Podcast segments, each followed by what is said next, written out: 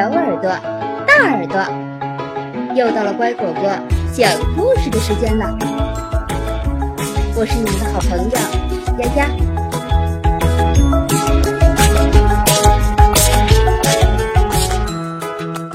解决问题要尊重当事人的意愿，和朋友们一起想办法。第二集。鸭子家闹水灾。呃，请问，呃，什么鸭子用两只脚走路？答案在最后一页。一天早上，珍妮太太看着窗外说：“昨天夜里的暴风雨好大呀，现在还在下呢。我得去检查一下。”看看动物们是不是都暖暖和和、干干爽爽的？农场主弗瑞德先生说：“他套上了防水衣，拿上了珍妮的雨伞。走吧，帕奇，我们出发了。”弗瑞德在农场里转悠着，检查所有的动物是不是都安全。在马厩里。老马哈利很暖和，在谷仓里，奶牛康妮、小羊莎莉和猫咪也都又暖和又舒服。猫咪在它的干草堆上待着，好暖和，好干爽。它觉得现在起床太早了，就又躺下去睡回笼觉。啪叽。啪叽！弗瑞德踩过一个又一个水坑，哼着歌往猪圈走去。哗啦啦，下雨了，穿着防水衣，打着漂亮伞，心里乐开了花。小猪玻璃的泥坑比平时大了好多，不过它可是暖暖的，待在舒适的猪舍里。突然。弗瑞德听到一阵响亮的嘎嘎声，嘎嘎。他循着叫声往前走，看到鸭子多蒂情况很糟，池塘的水全漫出来了。更糟糕的是，暴风雨把多蒂的房子掀翻了。哦，天哪！这个鸭舍是彻底完蛋了。弗瑞德大叫着趟进水里。弗瑞德把鸭舍从池塘里抬出来，多蒂可怜的家呀，整个湿哒哒的。接着，他从烂泥里拔出了那根已经腐坏断掉的柱子，然后他把这堆东西都扔到柴火堆上。别担心，我有办法。”弗瑞德微笑着大声说，一边急急忙忙往储物间走去。“嘎嘎，没有了房子，我该怎么办？”鸭子多蒂伤心的嘎嘎叫着。母鸡海蒂说：“哥哥，别害怕，到我的鸡舍来歇会儿吧。”我相信福瑞德先生会把这事儿弄好的。可是鸭子多蒂的心里却并不踏实。很快，储物间里就传出了咣当咣当、叮叮当当的声音。喵，那是什么声音啊？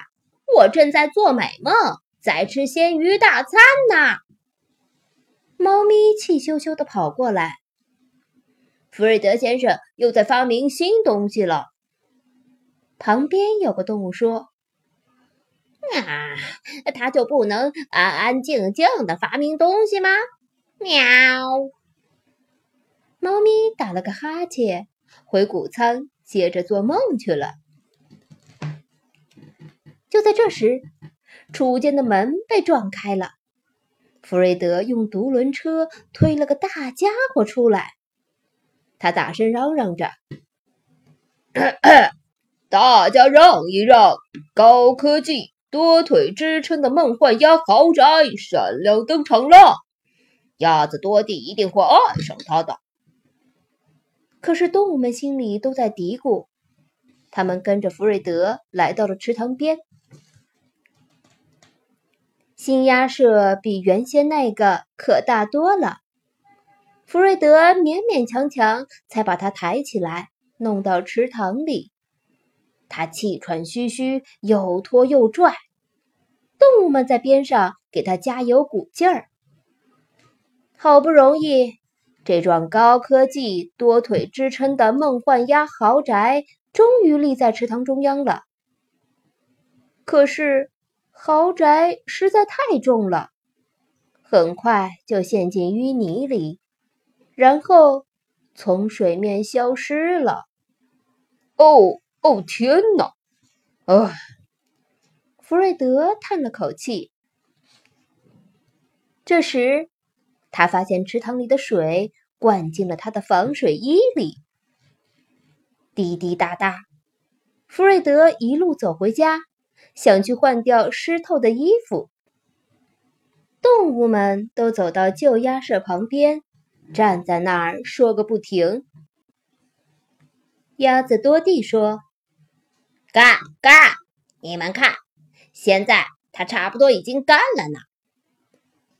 母鸡海蒂把屋顶上的几根水草叼走了，它咯咯叫着说：“哥哥，瞧，呃，它跟新的一样了。”奶牛康妮衔了些干草，又暖和又松软，把它铺在鸭舍里。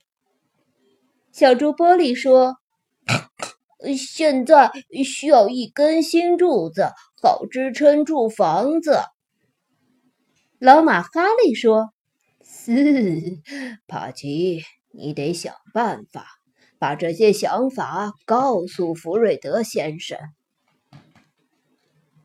动物们把一根粗粗的篱笆桩子拖到池塘边。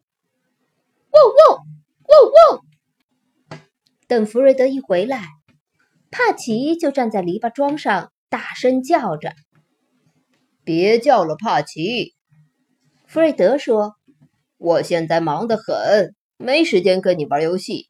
我得先弄好多迪的房子。”接着，他看到了鸭子多蒂的房子，它已经全干了，看起来很新很亮。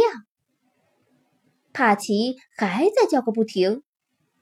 弗瑞德接着说：“嗯，这根棍子好大呀，把它用到哪儿呢？”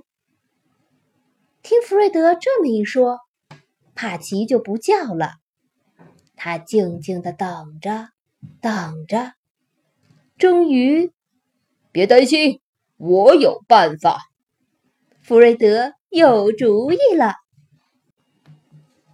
在池塘的正中央，弗瑞德用锤子钉那根篱笆桩，把它稳稳当当的钉进淤泥里，然后把多蒂原来的鸭舍固定在上头。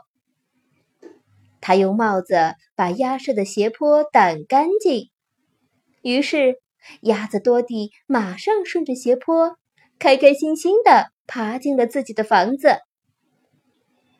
弗瑞德看了非常高兴。鸭子多蒂回到家了，他也很开心。这时，珍妮正好走过池塘。弗瑞德对他说：“瞧，我把多蒂的房子修好了。”珍妮瞅了一眼鸭舍，多蒂在里头很快就睡着了。他笑着说：“现在大家全都暖暖和和、干干爽爽的，只有你是个例外。”珍妮正说着，弗瑞德就在旁边急急忙忙的把长筒靴里的水倒出来。好了，故事讲完了，还记得开头的问题吗？什么样的鸭子用两条腿走路？哈哈，答案是所有的鸭子。你猜对了吗？